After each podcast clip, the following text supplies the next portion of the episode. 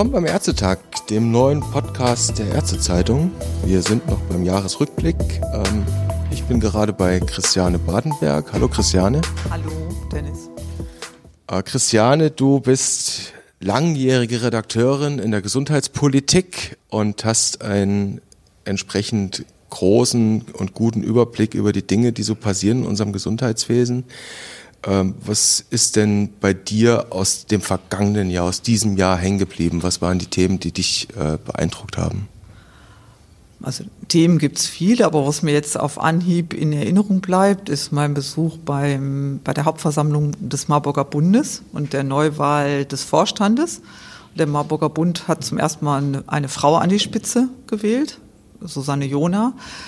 Und ab, ich finde nicht nur nicht nur das war das Bemerkenswerte an der Hauptversammlung und an der Wahl, sondern für mich war eigentlich noch bemerkenswerter, dass die, Part äh, dass die Partei, sage ich schon, weil ich immer an die SPD denken muss, dass dieser Verband zwei wirklich gut geeignete Kandidaten haben. Die hatten wirklich eine Auswahl zwischen zwei Leuten, die, vor, die sich für dieses Amt beworben haben und die auch meiner Meinung nach beide sehr gut qualifiziert sind, diesen Verband zu führen und dann relativ knapp sich eben für Frau Jona entschieden haben, was ja zeigt, dass eben beide als beide gleich gut eingeschätzt wurden.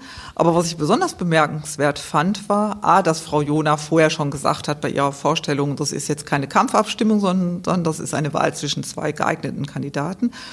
Und dass dann, als es um den Vizeposten ging, ähm, sich der unterlegene Kandidat, nämlich Andreas Botzler, der vorher auch schon Vize war, sich bereit erklärt hat, wieder für den zweiten Posten zu kandidieren. Weil das halte ich nicht unbedingt für selbstverständlich, weil viele Leute haben heute sehr viel Einzelheiten. Also er hätte ja auch sagen können, okay, wenn ihr mich nicht an die Spitze wollt, nachdem ich schon so lange Vize war, dann schmeiße ich euch die Brocken vor die Füße.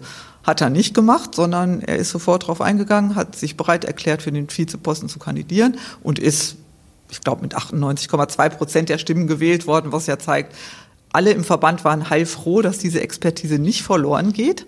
Der Mann ist Tarifexperte, der hat sich über viele Jahre in dieses wirklich in komplexe Thema eingearbeitet und alle sind froh, dass er an Bord bleibt an dieser Position und mitmacht, so dass eigentlich ich glaube, die SPD wäre froh, die könnte, hätte, könnte sich zwischen zwei solchen Kandidaten entscheiden und hätte nicht diesen langwierigen Weg mit einem unbefriedigenden Ergebnis gehen müssen, sondern ich glaube, da äh, da beneiden viele Verbände den Marburger Bund drum und vielleicht auch so manche Partei, mhm. dass sowas möglich ist.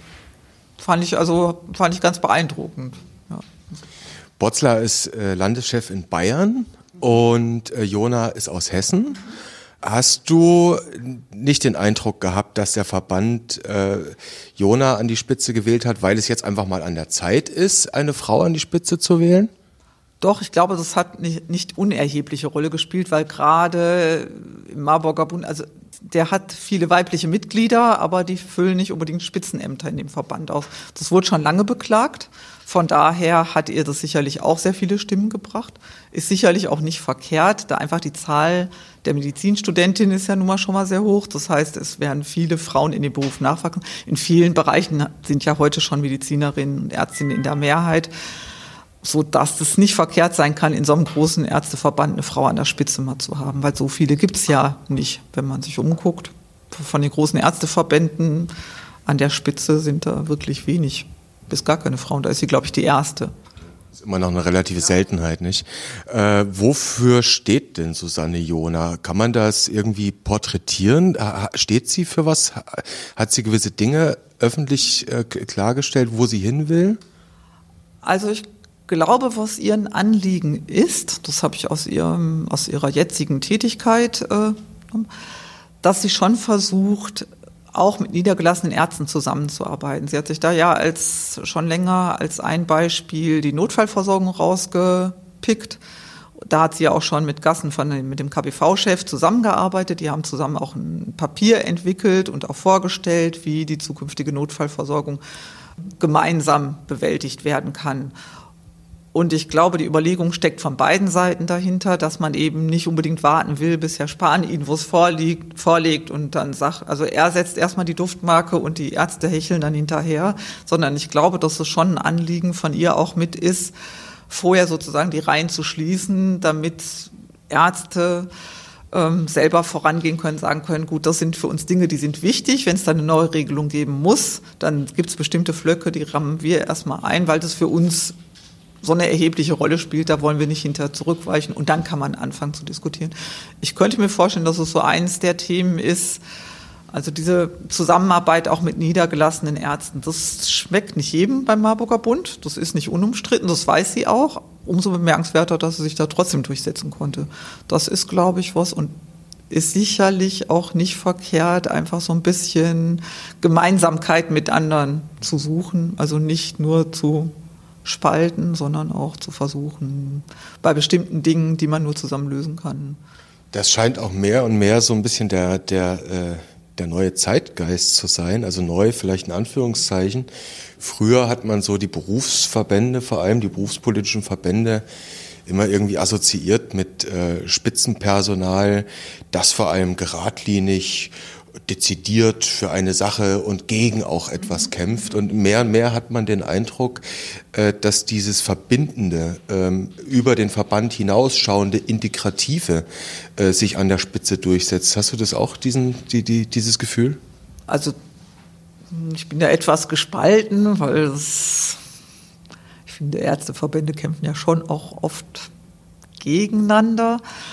Äh, wo es vielleicht besser wäre, an einem Strang zu ziehen. Aber ich glaube, dass das zumindest da mal ein Testballon war und jeder Verband muss ja für sich auch erstmal austesten, wie weit, wie, wo ist die Schmerzgrenze, die ich mit meinem Verband und mit dem Rückhalt gehen kann. Weil natürlich hat jeder seine eigenen Interessen im Blick, aber es ist ja auch nicht dumm zu sehen, wo kann ich Mehrheiten finden, um bestimmte Dinge durchzusetzen. Ja. Ja, das wird spannend weiter zu beobachten. Jetzt hast du gesagt, das ganze Jahr war voll, voll mit spannenden Themen, also mit Themen, die, die du spannend fandest. Dann vermute ich also, dass äh, die Wahl von Frau Jona nicht das einzige ist, was dich umgetrieben hat dieses Jahr.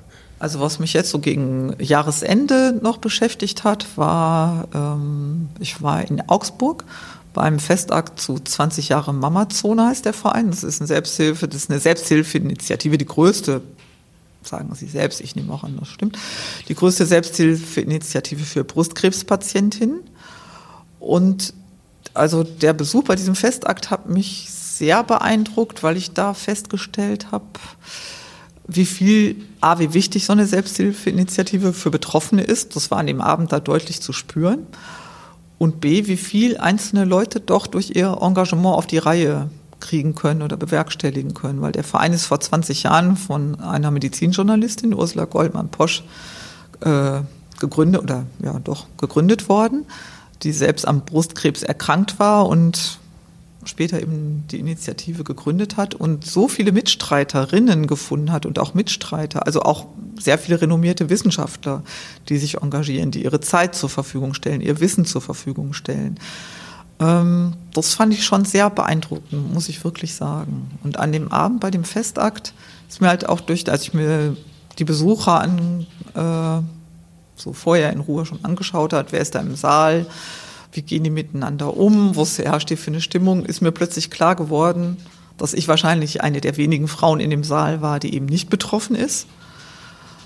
Und das, ich also es hat mir sehr viel Respekt abgenötigt zu sehen, wo es die Leute, äh, wo es diese Frauen, die ja wirklich sehr viel mitgemacht haben und die Familien auch mit insgesamt mit, mit einer Mutter oder Schwester oder ähm, Tochter, die am Brustkrebs erkrankt ist, muss die auf die Reihe stellen, trotz so einer Erkrankung, äh, trotz so einer Erkrankung, muss die äh, zusammenbringen, an Engagement, an auch an Hilfe untereinander, weil ich mir selber vorstellen kann, wenn man betroffen ist, man braucht einfach jemanden, mit dem man sprechen kann, der weiß, wovon man spricht. Ich meine, jeder kann sagen, ja, schlimm, was du hast und ähm, so.